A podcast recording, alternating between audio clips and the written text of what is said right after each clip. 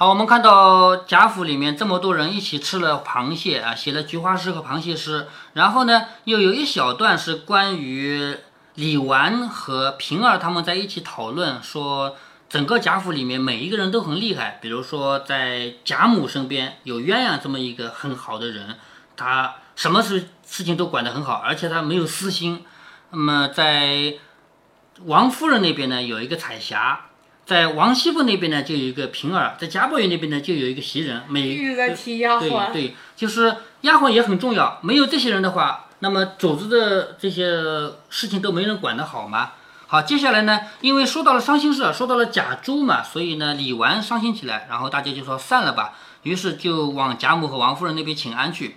众婆子和丫头打扫亭子。好，这里刚才吃饭的地方，吃螃蟹的地方，不要打扫吗？是不是？打扫亭子，收拾杯盘，袭人和平儿往前面去，让平儿到房里坐了，再喝一杯。平儿说：“不喝茶了，再来吧。”说着便要出去，袭人又叫住了，问说：“这个月的月钱，连老太太和太太还没放呢，是为什么？”好，这里要注意啊，有一个细节，你还记得前面有一回，王夫人问王熙凤说：“他们的钱都按时给了吗？”还记得这个事吗？记得。当时我说。王熙凤要么就是人家的钱没有足额的给，要么就是没有按时给，总有可能发生了一点事，否则王夫人不会随随便便问这个问题。当时你还说不可能吧？王熙凤做事情都是很公道的呀，是不是？但是实际上在这里要告诉你，王熙凤的确在克扣，她克扣了干什么的呢？我们读下去就知道了啊。你看啊，袭人这个人问平儿说，那个钱的事情，连老太太和太太的都还没有呢，为什么？按理说，你再怎么苛刻，你不能苛扣老太太和太太的钱吧？是不是啊？连他们的钱都还没有呢？为什么？平儿见问，连忙转身到袭人跟前，见旁边没有人，好，这个话不能说给别人听啊。见旁边没有人，悄悄地说：“你快别问，横竖再迟几天就放了。好，你不要问啊，再过几天就会有了。”袭人笑着说：“这是为什么？吓得你这样，这是干嘛？你吓成这样子，不敢大声说。”平儿悄悄地告诉他说。这个月的月钱，我们奶奶早已支了，放了给人使呢。什么意思啊？这个月给大家的工资早就已经从库里面拿出来领出来了，领出来了没有发给你们？哪去了？借到外面去放贷去了。因为借给别人可以拿利息的嘛，知道吗？挪用了去放贷了，所以借给别人。王一博就是会干这个。哎，对。之前呃弄成青海寺得到钱也是这样的。哎，对对对。是吧？前面不是还有一回说谁谁谁送利息来了吗？还记得吗？就是那弄权铁杆四。嗯，不是弄权铁杆四是赚了弄权铁杆寺那时候得到钱。哎，对对对，是吧？那这一回呢，就是把那个这么多人的工资全部领出来以后，没有发放出去给人家用来赚利息的，说等别处的利钱收了来凑齐了才能放的。因为是你，我才告诉你，你可不许告诉别人去啊！就这个事你不能告诉别人啊！我是只告诉你一个人啊！袭人说：“难道他还短钱吗？就是难道他还缺钱吗？还没个主意，就是怎么他还要玩这个？没没不嫌多是不是？何苦还这个操心？”平安笑着说：“何曾不是呢？我几年拿这一箱银子翻出的有几百来了，他的工费月里又使不着十两八两的零碎攒了放出去，这是他的梯级利钱，一年不到上千银子的呢。”就是他这个钱不断的在外面放利息，放利息嘛，所以一年不到有上千的银子呢。袭人笑着说：“拿着我们的钱，你们组织奴才到赚利息，哄得我们呆呆的等着。就是这都是我们的钱啊，你不给我们，你你们两个拿去放利息是不是啊？哄得我们在这等着。”平儿说：“你又说没良心的话，你难道还少使的？就是你的钱不是在贾宝玉这身边这么多人最多吗？是不是？你不是跟赵姨娘一样多的钱吗？难道你还缺钱花？”先生说：“我虽然不少，只是我也没地方使去，我只是去预备我们那一个。好，我们那一个指的就是贾宝玉啊，就是你给我的钱，其实我也没地方花，我也是预备的给贾宝玉的。”平儿说：“你倘若要紧的要钱花的呢，我那里有几两银子，你先拿来使使，明儿我扣下你的就是了。就是你如果急着等钱花，我先借给你，等到下次该发给你的工资的时候，把你的工资再扣下来。”先生说。此时也用不着，他一时要用起来不够了，我打发人去取就是了。好，这个话到此结束。我们从这个话就知道了，王熙凤她管着这么多人的工钱，会借这个机会来赚利息，是不是？那么你再回想前面的事情，王夫人问你可短过他们银子吗？你少给过他们吗？你是不是没有足额？你是不是没有及时？这个是真有，对不对？对，嗯，平儿答应着，一进出了园门，来到家里，只见凤姐儿不在房里。好，他要找凤姐儿什么事呢？因为王熙凤让他去拿十个螃蟹，他自己没拿回来。现在他终于回来了，他一定要跟王熙凤说一声我回来了，知道吗？这个交账的事情必须要说。只见凤姐儿不在房里，忽见上回来打抽风的那个刘姥姥和板儿又来了。好，是平儿回到家里看到了刘姥姥和板儿。什么叫打抽风呢？打抽风又叫打秋风，什么意思啊？就是以前啊，到了秋收的季节，你们家粮食收了吧？来交点给我，就这种人，这叫打秋风，也叫打抽风，抽抽头的意思嘛。秋是秋天嘛，是吧？那么为什么它又叫打抽风，又叫打秋风呢？因为古代有很多话只有语言没有文字，后来写的时候会写错，是吧？他管那个刘姥姥和打秋风，打秋风的确，发音很相近。哎，对，好，他看到刘姥姥和宝儿来了，坐在屋里，还有张才家的、周瑞家的陪着，又有两三个丫头在底下倒了口袋里的枣子、倭瓜，还有野菜。好，你看这些东西啊，刘姥姥这一次来不是问他们要钱的，前面不是给了他二十两银子吗？我还跟你讲过，二十两银子对刘姥姥来说是不得了的钱啊，是不是啊？那么对，对，他拿这个钱回去，一定是日子过得很不错了。这一次他是来报恩的，他把自己家里的什么东西啊，枣子、倭瓜、野菜带来了。这些东西对于贾府来说是没有的。我我们比方说现在吧，咱们经常回乡下的爷爷奶奶家去，是不是啊？会从那边带点蔬菜过来的，明白吗？带来的蔬菜，如果说跟谁打个电话说我们家有新鲜的蔬菜的，你要吗？来拿点走，高兴的不得了，赶紧跑过来拿了。为什么？因为这个是新鲜的，你在菜场上买不到，是不是啊？但实际上这个菜又不值钱，你在菜场上买也就是几块钱，可是问题是你买不到这么新鲜的，明白吧？所以现在呢是贾府缺什么？贾府缺新鲜的菜，而刘姥姥缺什么？刘姥姥缺的是钱。现在他们俩就是互相给自对自己来说不值钱，但对对对方来说很重要。贾府的菜不很新鲜，是不是因为城里呃违法种地而嗯嗯 嗯，而城外面种的还到它呃传到他们家里需要很呃很长时间，嗯，对呀、你知道我们买的菜从地里收割上来已经多久了吗？多久？我们举个例子啊，有一位乡下的老农，今天白天把这个菜他们收割下来，把它剪剪清楚，然后夜里卖给批发商，好，一天了吧？批发商开这个车子，咣咣咣咣咣咣，把它送到这个林家堂，就是连夜送到林林家堂啊。好，林家堂的人，然后到早上天有点亮的时候，有有那个卖菜的人来，啊，我我只要五十斤啊，我不要那么多，一卡车我都不要啊，我要五十斤，我要三十斤，好，拿来来，嘣嘣嘣嘣，开到咱们菜场上，好，咱们菜场上都能买，至少一天，有的菜路稍远一点的两天，知道吗？但是咱们回家带来的菜就是刚刚从地里弄来的呀，咱们走的时候你奶奶才会弄点菜给我们带走啊，是不是啊？那是最新鲜的菜嘛。那么对于贾府这样的人家来说，不缺钱，但是缺新鲜的菜。所以刘姥姥这次来是报恩的，把他们家这些东西虽然不值钱，但是很新鲜的东西带来了。众人见他进来，这个他是平儿啊。众人见平儿进来，都忙站起来了，因为这些人的地位没有平儿高嘛，连忙站起来。刘姥姥因为上次来过的，知道平儿的身份，嗯，这家伙还还缺呃精神上的快乐，哎，对，接下来刘姥姥就给他了嘛。刘姥姥因为上次见过平儿的嘛，知道平儿的身份，忙跳下地来问姑娘好。什么叫跳下地来呀、她是坐在炕上的，是不是？那么如果是像贾母这样的人，慢慢的、慢慢的起来，旁边还有人搀着她，是不是？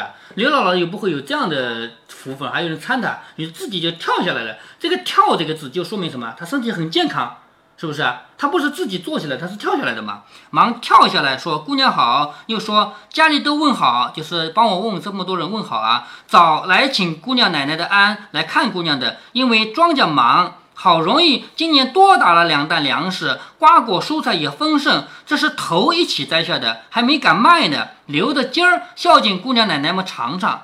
就是这个瓜果啊，是头一批采下来的，我还没敢卖呢，我先给你们送来了，这个是最好的呀。别人吃的都是比你的晚，你吃的最早呀，是不是？姑娘们天天山珍海味的也吃腻了，这个吃个野叶儿也算是我们的穷心，就是我们穷人家的一一份心叫穷心。平儿忙说：“多谢费心，又让座，自己也做了，又让着说：‘张婶子、周大娘坐，因为来了不是张太家的啊，还有周瑞家的嘛，是吧？叫张婶子、周大娘坐，又令小丫头倒茶去。周瑞、张才两家的就笑着说：“姑娘今儿脸上有些春色，眼圈都红了。好，为什么她脸上有春色，眼圈红了呀？为什么？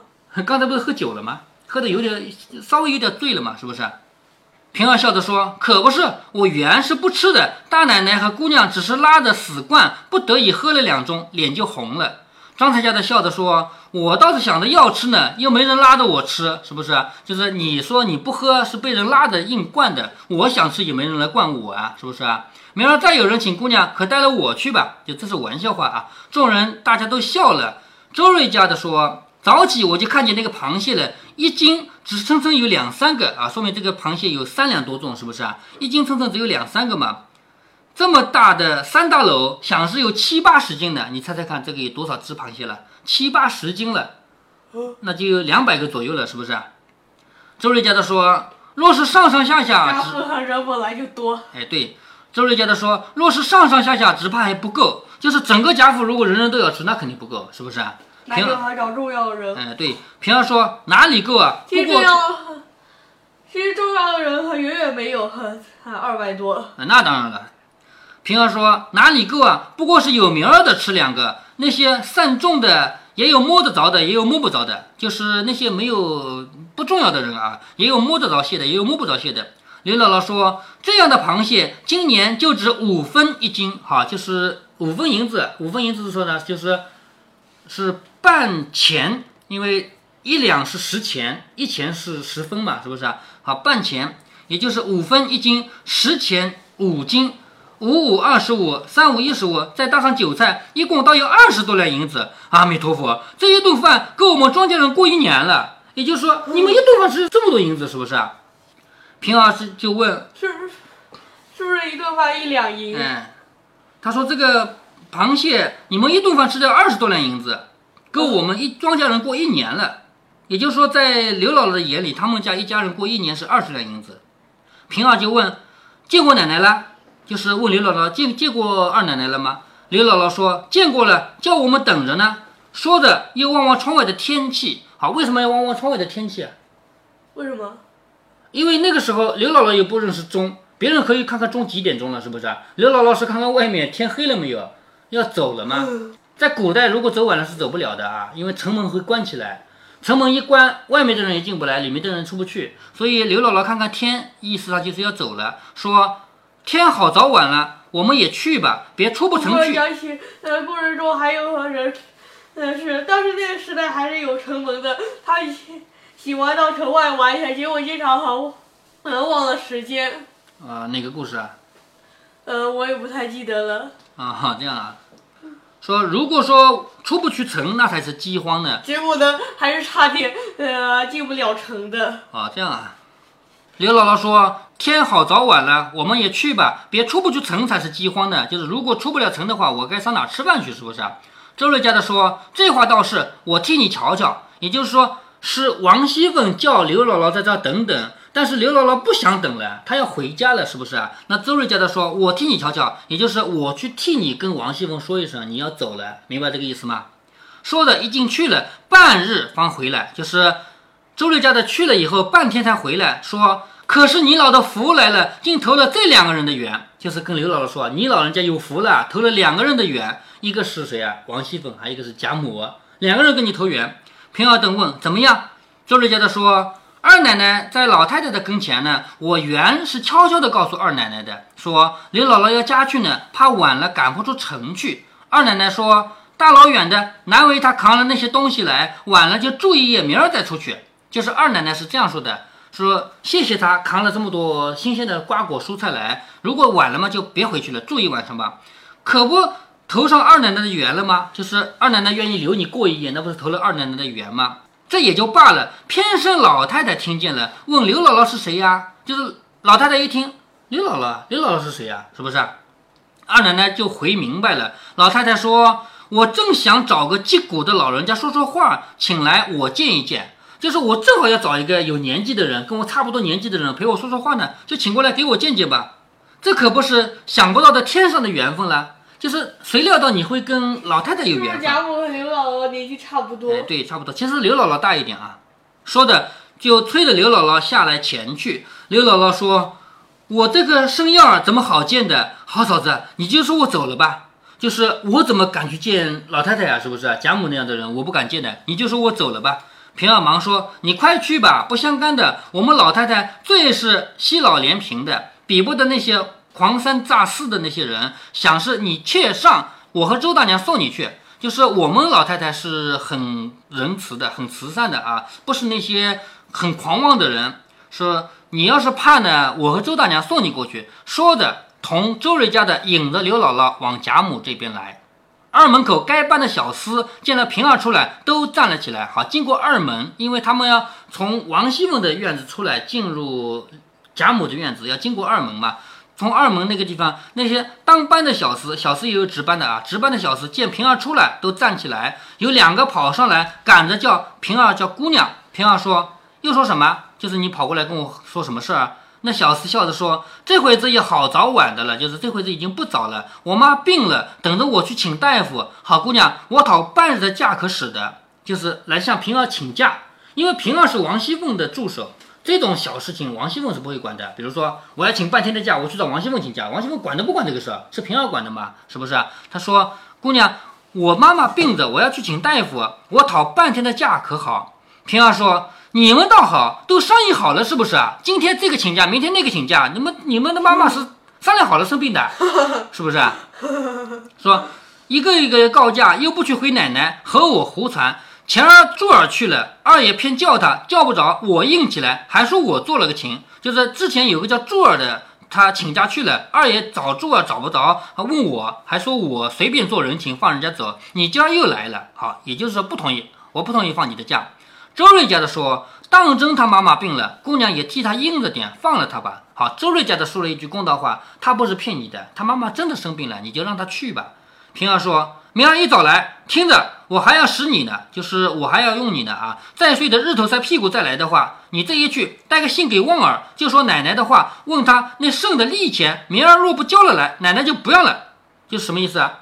在外面放债的钱，你要给我旺儿，你给我把利息收回来，知道吗？如果你再收不回来，我连本钱都不要了。我这个话什么意思啊？我揍你是不是啊？我打你了，对吧？我说如果明天再不交了来，奶奶就不要了。我月薪就送了他了。那小厮欢天喜地的答应去了，好给他放假半天嘛，就走了嘛，是不是？平儿等来到贾母房中，彼时大观园中的姊妹们都在贾母前奉承。好，这个时候大观园里面那么多人，全部在贾母这边。刘姥姥进去，只见满屋子珠围翠绕，花枝招展。好，这个是站在刘姥姥的角度啊。刘姥姥走到贾母的房里，能不能说这是个屏风，这是个炕，这是个桌子？能不能这么说？不能，因为她都没见过。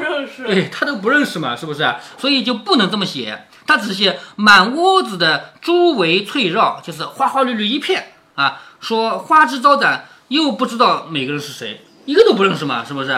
只见那张榻上歪的一位老婆婆，身后坐着一个沙罗裹的美人一般的丫鬟，在那里捶腿。好，有一个老婆婆坐在那里，还有一个人在沙罗国的美人在那捶腿。我估计这是这躺在那里的是贾母吧？哎，对我估计那个捶腿的是鸳鸯，是不是啊？为什么？因为鸳鸯是他最得力的丫鬟呀。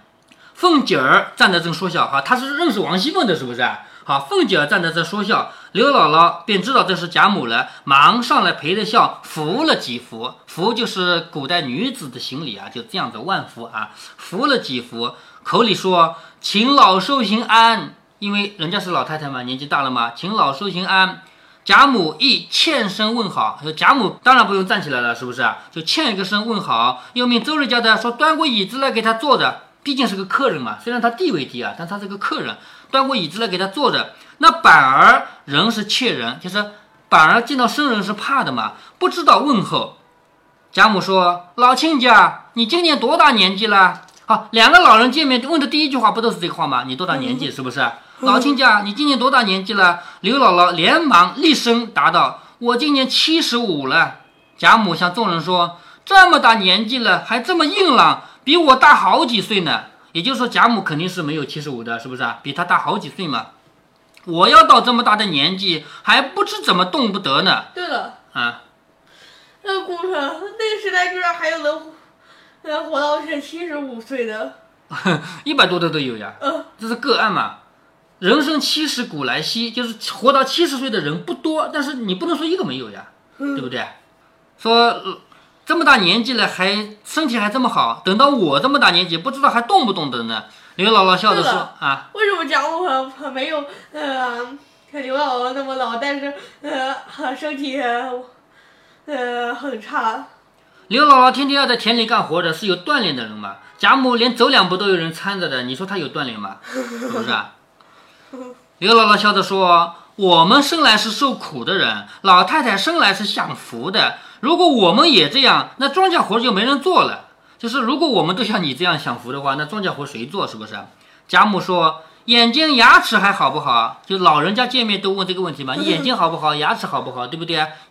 刘姥姥说：“都还好，就是今年左边的槽牙活动了，就左边那个磨牙那个牙齿已经活动了。”贾母说：“我老了，都不中用了，眼也花，耳也聋，记性也没了。你们这些老亲戚，我都不记得了。好，这个是客气话，就是老亲戚我都不记得。其实他本来就不认识这个亲戚，这不是王熙凤的亲戚，是不是？说亲戚们来了，我怕人笑话我，我都不会。不过嚼得动的吃两口，睡一觉，梦了时和这些孙子孙女们玩笑一回就完了。刘姥姥说：“这正是老太太的福了，我们想这么着也不能。”好，刘姥姥这个人很会说话吧？你说你整天不动，是不是？那是你的福分呀！我也想整天不动呀，可是我不行啊，我得去地里干活啊，是不是？贾母说什么福？上一次呃刘姥姥，那贾母不是说话很难听吗？这回怎么呃呃 变卦了？刘贾母什么时候说过刘姥姥的？我我是说刘姥姥，刘姥姥说话很难听啊？就是第一次进贾府啊。没有吧？刘姥姥说哦，不，她是不会说话，不懂得怎么说话，但这次她会了呀，是吧？为什么这次会了？这个我就不知道了，估计回去学了吧。贾母说什么福啊？不过是个老废物罢了。说的大家都笑了。贾母又说：“我才听见凤哥说你带了好些瓜菜来，叫他们快收拾了去。我正想地里的现择的瓜菜儿吃呢，外头买的不像你们地里的好吃。”刘姥姥笑着说：“这是野意儿，不过是吃个新鲜。依我们想吃鱼肉也吃不起，就是你们虽然就是说你是没吃过新鲜的，但是我也想吃鱼啊肉的，我吃不起啊，是不是？”贾母又说：“今儿既认了亲，就别空空儿的就去，不嫌我这里呢，就住一两天再去。我们也有个园子，园子里头也有果子，你明日也尝尝，带些家去看看。”你也算看亲戚一趟，就是我们家也有个园子，什么园子？